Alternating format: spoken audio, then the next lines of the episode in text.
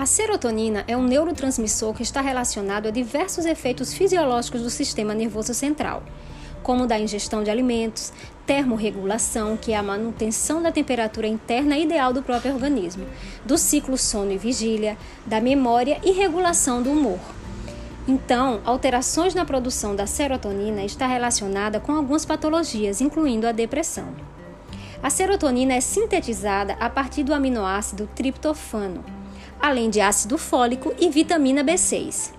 Na deficiência desses nutrientes, o cérebro realmente tem dificuldade de produzir a serotonina de maneira adequada. Assim como também nos processos inflamatórios, seja ele no intestino ou em outra parte do corpo, como o fígado ou até mesmo a própria obesidade.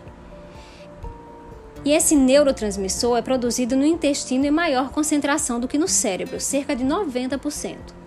Por isso, a importância de uma alimentação anti-inflamatória com alimentos que produzam a formação desses neurotransmissores, para não ter tristeza, perda de humor, para dormir bem, para ficar alegre e não entrar em depressão.